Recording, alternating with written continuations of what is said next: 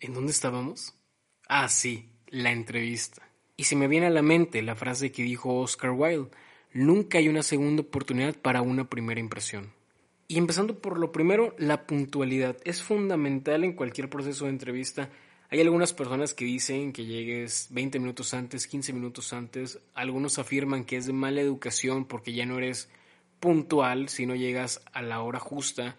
Yo sí te recomendaría que llegaras algunos minutos antes para que te prepares y te voy a decir por qué. Alguna vez me pasó que fui a una entrevista que tenía a las 12 del día. Yo salí de mi casa a las 10 y media porque según yo iba a tardarme mucho en llegar, lo cual no fue así. Llegué como media hora antes, entonces fue mucho el tiempo que tuve que estar esperando y ese tiempo a veces es malo porque te provoca ansiedad, estás pensando si estás bien vestido, si vas bien preparado, todas esas dudas que te van a salir antes de la entrevista, pero también tienes que ser precavido y por ejemplo, ¿qué hubiera pasado en el caso inverso? Imagínate que yo hubiera llegado justamente cinco minutos antes sin ningún problema, pero el tiempo que tardas en registrarte para entrar a una empresa, después que te digan las indicaciones de cómo llegar a la oficina del Departamento de Recursos Humanos o quien te vaya a hacer la entrevista, eso también te toma tiempo y muchas veces nos da pena, nos da miedo preguntar hacia dónde vamos a ir. ¿Y qué pasa? Te empieza a correr el tiempo y cuando te das cuenta estás a un minuto de la entrevista o incluso puedes estar ya sobre el tiempo. Entonces, sí procura tener tiempo antes, llegar 15 minutos antes, planear bien tu recorrido, tu salida desde tu casa o desde donde estés hacia el lugar donde vas a ir para que no te tome estos contratiempos. También es muy importante preguntar el código de vestimenta que tienes que llevar. No todas las empresas ni todas las profesiones tienen el mismo código de vestimenta. Hay muchos, puedes ir de etiqueta, etiqueta formal, business casual, eh, algo más casual también. Y entiéndase casual, no por informal, sino casual es pues una camisa, un pantalón de vestir, zapatos, botines, etcétera. Tienes que ir de acuerdo al lugar a donde vas. No concibo que, por ejemplo, en mi área, si voy a ir una, a un lugar donde es una constructora y que la actividad principal sea estar en obra, pues claro que no voy a ir de etiqueta, no voy a ir con un traje. Posiblemente puedo ir bien vestido, con una buena imagen, pero sí hay límites, sí define bien eso también siempre lleva bien ordenados los papeles. Te lo digo porque me pasó cuando me pedían mi certificado y estábamos en la entrevista. Es más, me pidieron mi currículum dentro de la entrevista. No lo llevé, se me pasó llevarlo, y lo cual fue un error porque fue en uno de los lugares que me acuerdo que no me aceptaron. Ni siquiera pasé el primer proceso. Sí es muy importante llevarlos ordenados, saber dónde están cada uno, porque te lo pueden pedir en cualquier momento. Y, muy importante, conocer tu currículum. Muchas veces te van a preguntar cosas para corroborar quizá de lo que tú escribiste. Y el punto que para mí, que yo considero que es el más importante de todos, la seguridad que vas a tener al hablar. Siempre, siempre viéndose al frente, siempre viendo a la persona, no desvíes tu atención hacia otros lados. Es tan importante porque la manera que vas a hablar, tu lenguaje corporal va a decir mucho de ti. Sé consciente de tus cualidades, de tus áreas de oportunidad y las cualidades muchas veces tenemos que magnificarlas. Y las cosas que no sepas cómo se hacen o que no domines, ten siempre una actitud positiva de querer aprenderlas y de que así va a ser cuando estés dentro. Te voy a dar un, un consejo, un hack que te puede servir bastante, que yo apliqué y que si eres disciplinado te puede ayudar mucho.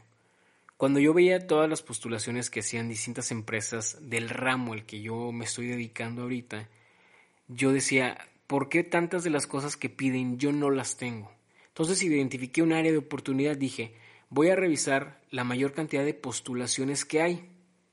Cuando la revisé, identifiqué cuál era la moda, entiéndase moda por lo que más se repetía, de las habilidades, de las técnicas, de las cognitivas, de los software, del manejo de tecnologías que había en, en estas postulaciones. Te voy a dar un ejemplo. Posiblemente venía a utilizar Excel en 20 de 30 postulaciones. Era un indicador, es un foco que tenía que saber Excel, que tengo que saber hacerlo porque es lo que está pidiendo ahorita y que yo tenía que saber sí o sí. Te puede servir, revisa postulaciones, haz un listado de las cosas que piden y las cosas que no sepas cómo se hacen en todo tu proceso de ir a una entrevista a otra y otra, practícalo.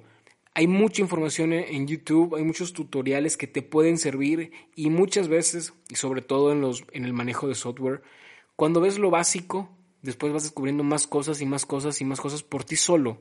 Dejas de utilizar tutoriales, empiezas a aprender por tu cuenta y te puede ayudar mucho. Es un consejo que te quiero dar que a mí me funcionó y que te ayuda a identificar qué estás solicitando las empresas al día de hoy. Sin embargo, recuerda que no siempre esas entrevistas son de un proceso formal. A mí me ha tocado, he ido a entrevistas de procesos informales y muy formales. ¿Cuáles son las diferencias o qué te puedo platicar de esto? Uno de mis primeros trabajos, ya en el área a la que me dedico al día de hoy, fue una entrevista muy, eh, muy rápida, de alguna manera fue algo informal, fue algo que ya se había platicado, ya había tenido contacto con esta persona que si me está escuchando, eh, le mando un gran saludo, fue mi jefe durante un tiempo y aprendí bastante el tiempo que estuve con él, pero esta entrevista fue prácticamente así. Yo llego a su oficina, ya habíamos platicado, ya habíamos hablado por teléfono, no nos conocíamos, pero era amigo de una persona que me daba clases. Voy, todo bien, eh, me presenta a la oficina, nos sentamos, le muestro mi currículum y me dice, ¿qué programa sabes utilizar? Ya le explico y dijo, muy bien, platicamos yo creo que cinco minutos más y me dijo, bueno, listo, comenzamos. Y yo me quedé, ¿cómo? O sea, ahorita. Y dije, ni siquiera venía preparado para comenzar. Y me quedé ese día, me quedé ya a trabajar y creo que cumplí con el horario hasta las... Yo me iba de ese, de ese lugar a las 6 de la tarde porque tenía clases eh, a las siete y media, si no me equivoco. Pero fue muy rápido, fue un proceso muy rápido, fue algo que ya sabía, digamos que pactado eh, anteriormente, pero sí tuvimos que cumplir con ese proceso de entrevista no tan formal. Pero por otro lado, me han tocado entrevistas muy, muy formales. Incluso hay empresas que contratan a otras empresas que se dedican a, a reclutar talento humano y te vas a encontrar mucho de esto cuando busques en plataformas que a veces no es por un outsourcing, que ahorita vamos a platicar de qué es eso, sino que busquen a una empresa que te haga todo tu proceso y prácticamente tú llegas a la empresa donde te van a contratar ya con una carta de recomendación que fuiste aprobado o pasaste los primeros filtros. Y hablando de, entrevistas de empresas un poco más formales, estos procesos de pronto pueden ser muy, muy largos. Me han tocado procesos de un mes, mes y medio, de no recibir noticias, tampoco puedes estar hablando y hablando al lugar, porque también no es algo que hable bien de ti, habla de que estás muy impaciente, entonces déjalo que los procesos fluyan, que tomen su tiempo, hay mucha gente a la que tienen que entrevistar, aplicar exámenes, a mí me ha tocado que me han aplicado exámenes psicométricos, de conocimiento, examen de inglés incluso. Este tipo de entrevistas muchas veces primero pasas con alguien de desarrollo humano para evaluar tu perfil, para que, para que veas si es afín o no a la empresa, y ese solamente y muchas veces es el primer filtro de un proceso que por lo general la última entrevista que tengas o el último filtro, por así decirlo, casi siempre va a ser el jefe con quien vas a trabajar. Cuando llegues a este punto, ya con esa persona que de verdad es la que va a decidir si eres apta o no para el equipo, siempre ten en cuenta esto siempre sé sincero. No hay necesidad de mentir, no hay necesidad de inventar, ni de amplificar o magnificar las cosas que haces. Nos vemos peor cuando hablamos de más que únicamente lo necesario. A veces ni siquiera es necesario decirlo, a veces es algo que se da por hecho, se da por entendido y se demuestra pues con el ejemplo prácticamente. ¿A qué te lleva esto de hablar con la verdad, de ser sincero? A que seas firme con tus decisiones, a que no dudes tus respuestas. Ya escribiste tu currículum, ya pasaste por varios procesos, simplemente sigue siendo tú, sé inteligente, eso sí es algo que tienes que saber siempre, pero sé firme con tus decisiones. Sé una persona abierta, sé una persona con mucha disposición de aprender, de cambiar algunas cosas que no están funcionando. Cuando algo te lo dicen es porque es necesario para el perfil que busca la empresa. Y yo creo que por último, intenta hacer una conversación fluida con la persona. Hay una película, no recuerdo si fue película o serie, que me comentó un amigo hace tiempo, que trataba de una persona que era tan buena hablando, tenía tanta facilidad de palabra, que cuando iba a una entrevista, prácticamente él era el entrevistador. O sea, imagínate llegar a ese nivel, búscalo, busca siempre ser afín a la plática, darle fluidez y un consejo, que me lo dio una persona que, que yo sé que sabe mucho y que admiro bastante, siempre lleva preguntas a la entrevista. ¿Qué tipo de preguntas entonces puedo llegar a hacer? Preguntas sobre la misión de la empresa, sobre los objetivos, preguntas sobre el equipo, cómo trabajan, ese tipo de preguntas hacen una plática muy fluida y hace que se note el interés. Preguntas sobre la empresa, cuántos años tiene, a qué se han dedicado, cuáles han sido los cambios más importantes que ha pasado esta empresa. Esto te puede servir bastante. Y ya que logras pasar todos estos filtros, filtros de exámenes que tienes que aplicar a veces psicométricos, a veces de conocimiento, donde van a evaluar a veces tus habilidades y tu comportamiento para ver si eres una persona que se adapta al perfil de la empresa, una vez con todo esto, evalúate a ti mismo qué tan bien te fue, qué tan cómodo, qué tan seguro te sentiste y sobre todo, qué tan bien te vendiste. Tienes que saber venderte, es un arte esto. Ya lo dije muchas veces, pero estaría muy bien hablar de en un episodio completo de cómo poder vendernos mejor, cómo resaltar las cualidades y de alguna manera encubrir nuestros defectos transformándolos en área de oportunidad. Lo vamos a hacer después sin duda, pero tienes que hacerlo, tienes que evaluar qué tal te fue, porque muchas veces la misma entrevista nos da un aprendizaje muy grande que nos lleva a mejorar a los siguientes procesos de entrevistas. Y para cerrar este paso 4, el paso de la entrevista, ¿qué te pudiera aportar yo que me sirvió mucho a mí en mis procesos de entrevista y en la selección? Porque hubo una muy buena racha donde tuve la oportunidad yo de elegir hacia dónde quería irme. Son cosas muy fundamentales. La primera, tus estudios, Definitivamente tus estudios siempre hablarán por ti. El idioma inglés, sin duda, es un diferenciador. Tú sabes que más del 50% de toda la información que podemos encontrar hoy en día en Internet y de la más actual siempre va a ser en inglés. Al menos aprende a leerlo y a entenderlo. Ya después comunicarte, pues seguir el siguiente paso. ¿Qué otra cosa? La facilidad de palabra. Ten siempre, y como te lo dije en uno de los primeros podcasts, leer siempre te dará de qué hablar aprende a trabajar en equipo. Es otra de las cosas que es muy importante en todas las empresas. Por lo general tu trabajo dependerá de alguien más o tú dependerás de alguien. Otro, sé proactivo. Siempre ten una buena actitud, siempre ten la disposición de seguir aprendiendo, de seguir mejorando. Todas las ganas de aprender, todo lo que se pueda, todo será bienvenido. Sé prácticamente como una esponja, aunque nunca me ha gustado esta analogía de serlo, pero es cierto, tienes que ser así. Y por último, aprende mucho a manejar tecnologías. Hoy en día prácticamente todo, todo, estamos viviendo una era digital. Aprende programas básicos que te piden para tus actividades. No sé cuáles sean, dependerá mucho del ramo en el que estés. Si estás en mi área, te recomiendo que domines sin duda alguna todos los programas de Microsoft Office, específicamente Excel. Recuerda que durante 30, 60 o dependiendo del tiempo que vaya a durar tu entrevista, Cuida mucho tu lenguaje corporal, porque va a hablar de ti, es lo que vas a expresar. No cruces los brazos, mira siempre al frente cuando hablas, practica mucho la escucha efectiva también. Tienes que aprender a escuchar y practícalo desde tu casa. Porque la persona con la que estás al frente, cuando termine la entrevista, tiene que llevarse lo mejor de ti y si no pudiste comunicarlo, es posible que hayamos fallado en este proceso de encontrar un trabajo. También recuerda que si el inglés no es una de las cualidades en las cuales te puedas desempeñar con mucha fluidez. Practícalo desde tu casa, practícalo en el carro, practícalo cuando vayas a la entrevista. ¿Qué te pueden preguntar en inglés? Por lo general la empresa, si no lo requiere tanto, te va a hacer preguntas muy básicas, como que te describas en inglés, que platiques la semana. Si la empresa se dedica y necesitas mucho tecnicismo en inglés, pues tienes que estudiarlos, tienes que prepararte, tienes que hacer conversaciones, cómo aplicarlos y aterrizarlos a lo que necesitan. Y por esto mismo me gustaría mucho contarte algo. Cuando yo viví mi primer proceso de entrevistas, el cual me gustó mucho porque era la primera vez que ponía en práctica pues ya todo lo que había estudiado, todo lo que conocía, era algo nuevo para mí buscar trabajo, buscar en redes, buscar en todo tipo de plataformas. Resulta, y como te lo dije al principio, yo envié muchos currículums, yo envié y me postulé en muchos lugares. Total, llegan los días y recibo las, las aceptaciones de algunas empresas. En total eran como siete u ocho empresas en las cuales yo había pasado el primer filtro, que era que vieran mi currículum. Entonces me hablan por teléfono, algunos por correo, y me dicen que si podemos agendar una entrevista. Y pues con todo gusto y con toda la emoción dices que sí. Empiezas a agendar todas resulta que voy y que en cada una de las que fui, excepto en una, y ya me acordé, fueron siete, excepto en una, no pasé el siguiente filtro. Y justamente era la que más quería estar. Pero bueno, creo que son cosas que pasan que al final tienen algún significado. Y no se me olvida que hubo una empresa que no me postulé, porque yo recuerdo haber visto el perfil y decía 100% inglés.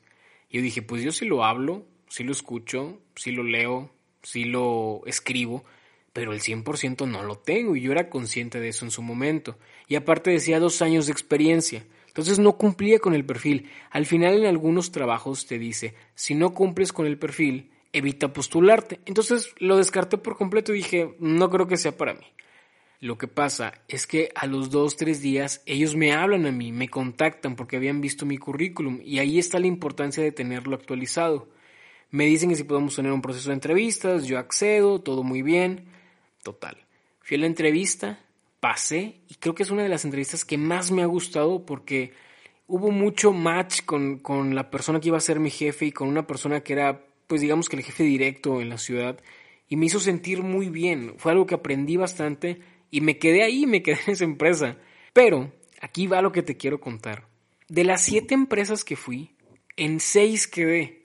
Entonces, fue algo que dije, algo estoy haciendo muy bien o algo está hablando bien de mí para haber quedado en las seis. Al final tenía que tomar una decisión y no solamente eso, me acuerdo que fui con un profesor, que es de los profesores con los que más contacto tengo de la maestría, y le platiqué, le platiqué cada una de las empresas, eh, yo quería una recomendación de él, y en lugar de una recomendación me acuerdo que me dice, oye, ¿no te gustaría trabajar aquí conmigo, aquí en la escuela? Y claro que se abre una oportunidad que yo venía buscando de hace tiempo, que me hubiera gustado, porque siempre me ha gustado pues el enseñar, el trabajar, el estar en contacto con más personas, poder enseñarles algo y aprender de ellos. Pero se abrió un abanico más grande de posibilidades. ¿Cuál fue la decisión? Lo platiqué con mi papá, que es la persona que está más cercana a lo que, me, a lo que yo me dedico, claro que con mi mamá también. Y evaluamos cada una de las propuestas. Todas todas eran muy similares, hasta eso fue raro porque todos los sueldos se parecían, pero no variaban, a lo mejor mil, dos mil pesos, entonces no era una diferencia tan importante como para tomar una decisión, porque tienes que evaluar todo, tienes que evaluar el ambiente, tienes que evaluar si te gusta la empresa, tienes que evaluar qué tan lejos está de donde vives, todo eso, entonces hay veces que tienes que ponderar y poner en la balanza unas cosas con otras. ¿Y a qué voy con todo esto? Y no es por presunción, Simplemente te quiero decir que identifiqué a mi punto de vista y hasta el día de hoy cuáles fueron las cosas que me hicieron llegar a tener una, un panorama más amplio y poder yo decidir en dónde quería estar trabajando. La primera, y sin duda, y lo puedo asegurar, fue el estudio de maestría que tenía. No quiere decir que una persona sin esos estudios no pueda o no tenga más posibilidades pero yo fui a lugares donde requerían algo muy específico y ahí también, o sea, es un punto que tengo que considerar. Los lugares a donde fui necesitaban a alguien con ese perfil. El segundo, la buena actitud que creo, no estoy seguro, creo tener al momento de enfrentar las cosas, de todo lo malo, verlo como una experiencia que te va a dejar un aprendizaje. Otra cosa, y sin duda, es eh, el hablar inglés o al menos entenderlo y tener una comunicación con alguien pues te abre bastantes puertas. Te voy a decir bien sincero, si tú estás estudiando inglés, qué bueno, me da mucho gusto. Si tus papás te pusieron a estudiar inglés, hazlo con todo el amor posible, por favor, porque no tienes idea del regalo tan grande que te están dando. Yo me quejé toda la vida. Mis papás nos, nos metieron a estudiar inglés a mi hermana y a mí, y era sábado trazado, trazado de quejarse todos los días de por qué lo habían hecho. Hoy le puedo dar las gracias a los dos porque lo hicieron y sí es una herramienta muy buena. Y último, una de las cosas que también creo que te puede funcionar es el liderazgo que tienes. No vas a ser y no vas a llegar siendo el jefe de un equipo grande. Me pasó que tuve una de las ofertas que era un jefe de, de un departamento, pero yo no me sentía competente en ese momento ¿Por qué? Porque yo sentía que había muchas cosas que aprender que todavía no sabía, que no podía dominar y que tenía que respetar un proceso de aprendizaje. A veces la curva, y te lo vas a topar, y espero lo platiquemos después, hay empresas donde son muy buenas dándote una introducción, hay otras donde es más complicado adaptarte, pero tienes que hacerlo por ti solo. Si las cosas no fluyen como a ti te gustarían, fórzalas a que fluyan de esta manera para que tú puedas aprender lo más rápido posible. Y aquí viene la parte crucial de todo el proceso de la entrevista, la que pone en juego ¿Qué tan paciente puede ser? Porque ahora viene el tiempo de esperar recibir noticias. Los procesos pueden ser muy largos, pueden durar semanas, pueden durar meses y esto es real. Seguramente te va a pasar, entras a tu correo, revisas los no deseados, revisas el spam, revisas todo lo que te pueda llegar, lo estás revisando cada cinco minutos. Pero es una prueba, tienes que ser paciente. Las noticias tienen que llegar en algún momento. Algo que me pasó que yo creo que no me gustó tanto fue que a veces las empresas ni siquiera te avisaban si el proceso se había acabado. A veces sí tienes que hablar para preguntar cuál es el estatus, cómo va, cómo va la entrevista, cómo van, no los demás, eso es algo que no puedes saber, pero sí puedes saber cómo va tu proceso. En otras ocasiones te llega una llamada rara, dices, esta es, esta es, resulta que es del banco, cosas así. O a veces no quieres ni hablar por teléfono por miedo a que no te entre la llamada de la empresa donde fuiste.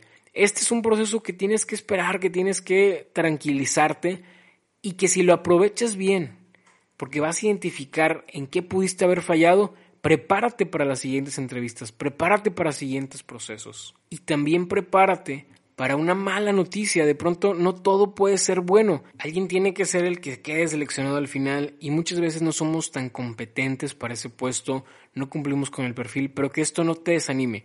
Esta es la parte más difícil y recuerda que la batalla se acaba cuando te rindes, cuando dejas de luchar, no cuando pierdes una. Entonces, sigue mandando, sigue constante, sigue preparándote. Pero si la noticia es buena, ¿qué tenemos que hacer? Y aquí es donde se presenta la parte más interesante de todo el proceso, que es la negociación de tu sueldo, de tus prestaciones, de tus beneficios, aunque no siempre pasa esto. Muchas veces te pueden contratar por outsourcing, que es como si un tercero te contratara y no te dan quizá todos los beneficios que te pudieran dar cuando eres parte de la empresa también te pudieran pagar por honorarios o si eres asalariado. Y aquí entra el tema que a muchos nos duele la cabeza cuando nos hablan del SAT, del ICR, que más adelante sin duda lo vamos a platicar para darte un panorama un poco más completo y cómo esto, pues bueno, de una manera fácil poder explicártelo, o al menos como a mí me gustaría que me lo explicaran. Tienes que revisar también tu sueldo. Algunas veces nos confundimos y no sabemos la diferencia entre un sueldo nominal, un sueldo libre, un sueldo bruto, un sueldo neto, cuáles son los beneficios, qué tanto ponderación tienen cuando nos hablan de estos. Yo te voy a recomendar algo y es muy personal. Cuando tengas una propuesta ya, cuando tengas una oferta, pide un tiempo para evaluarla, pide quizá uno o dos días para que tengas tiempo de revisarla, de platicarla con alguien de tu confianza y que veas cuál es la mejor decisión. Ah, incluso puedes pedir contraofertar algo mejor para ti, no lo sé, pero sí pide un tiempo para analizarla. ¿Qué es lo que te puede pasar si tienes más de una opción a elegir? Que yo esperaría que, que así sea el día que tengas que encontrar trabajo y así va a ser si lo propones. A veces cuando te quieren contratar por un sueldo que no tiene prestaciones, pero es una cantidad mayor, vamos a poner un ejemplo, 10 pesos. Y del otro lado tienes un sueldo que tiene 7 pesos con pero con prestaciones, sé muy inteligente al evaluarlo. Mi consejo básicamente es adáptate a la necesidad de ese momento. Si en ese momento necesitas ese sueldo, ok, adelante, no tiene nada de malo, conozco mucha gente que trabaja por este método. Pero si tú piensas a lo mejor un poquito más a futuro o quieres tener ciertas prestaciones que te están dando, seguro médico, este, vales de despensa, seguro para tu automóvil, incluso a veces te dan un coche también eh, utilitario, así le llaman. Tienes que ver qué es lo que quieres, qué necesito y qué me conviene a corto, mediano y largo plazo. No siempre se pueden las tres, algunas veces sí, pero sé muy inteligente en eso. Por eso insisto en que pidas uno o dos días para poder evaluar esa propuesta. Tampoco te tardes tanto porque siempre va a haber una segunda opción y una tercera opción en caso de que tú no quieras, que sí van a querer y que necesitan ese trabajo. Y cuando ya lo hayas evaluado, cuando ya hayas tomado la decisión de que sí quieres pertenecer a ese lugar, firma tu contrato. Firmarlo puede ser por tres meses, seis meses. Hay empresas y me ha tocado que te dan un tiempo de entrenamiento, después te pueden dar unos meses de prueba y después te pueden dar una base, una planta. Hay de todo tipo de empresa y vas a encontrarlas en tu búsqueda de un nuevo trabajo. Pero cuando firmes, sé seguro en tu decisión y una vez que hayas firmado, da lo mejor de ti en la empresa en que estés. En el lugar donde vayas a estar, y esto me lo dijo un amigo, la gente siempre te estará viendo, siempre te estarán observando. Da lo mejor de ti, no intentes ganarle a nadie, gánate a ti mismo, demuéstrate a ti mismo que puedes hacer las cosas y que tienes muchas ganas de seguir creciendo. Sé que posiblemente te quedaron dudas de qué es el ICR, qué es el SAT, qué es el sueldo base, sueldo nominal, el outsourcing, pero no te preocupes. Más adelante platicaremos de esto. Hoy solamente quise darte un panorama muy general de cómo es un proceso de entrevista y cómo yo te podía ayudar. Y bueno amigos, después de unos cuantos minutos de platicar, quiero cerrar el episodio de hoy con una de las frases que me gusta mucho de Amelia Earhart, una famosa aviadora que se decidió a tomar todo el mundo y explorarlo porque su pasión era esto. Ella dijo que la aventura vale la pena en sí misma. Muchas veces, y como te lo dije hace un momento, a veces el mismo proceso de entrevistas, el, estar ahí, el ir a empresas, el conocer diferente, diferentes personas, valen la pena porque te dejan un aprendizaje. Disfruta los procesos porque muchas veces nos llevamos más de con lo que llegamos a esa entrevista. Hay que tomar riesgo y no hay que tenerle miedo a las nuevas oportunidades de trabajo, de crecimiento, nuevas experiencias. Siempre habrá cosas que no vamos a saber. El mundo es tan vasto y es tan inmenso que somos nada. Pero tú tienes la decisión y la actitud de seguir aprendiendo. Hasta aquí el episodio de hoy, fue un episodio que me gustó mucho, que lo disfruté bastante. Recuerda que si algo te puedo apoyar, si algo puedo aportarte, me puedes buscar como Gerardo García en Facebook, en Instagram, donde tú quieras, podemos platicar, te puedo escuchar. Y si necesitas un consejo, sé que muchas veces no soy la mejor persona para darlo, pero bueno, siempre intentaré dar lo mejor de mí. Que tengas una excelente semana, cuídate mucho, te mando un fuerte abrazo, suscríbete a este podcast y adiós.